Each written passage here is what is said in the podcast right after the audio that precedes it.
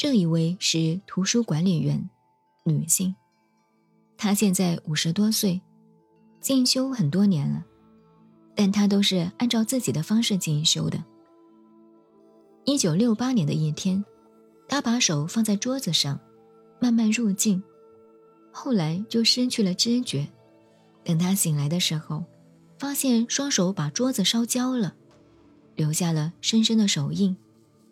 这种现象只发生了一次。南怀瑾老师说，他身体病态严重，也是风湿的一种。那为什么风湿会让人产生热呢？我们的身体是由地、水、火、风组成的，但不是完全平衡的，会偏重某一种。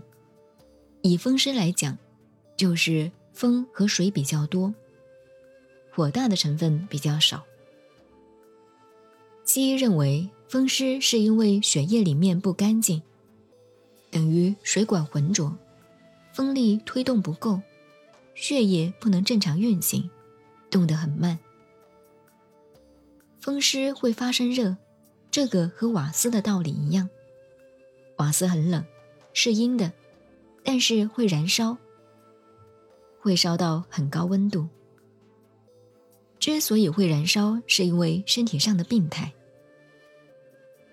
包卓利说：“有的人已经死了，可是突然身体自己烧起来，但是衣服并没有烧。”南怀瑾老师说。这也是因为他有病，不过也有外面的因素。包卓利说：“西方人不认为是气引起的身体里面的波动，他们认为是能量，所以他们只是说身体内部有波动现象。”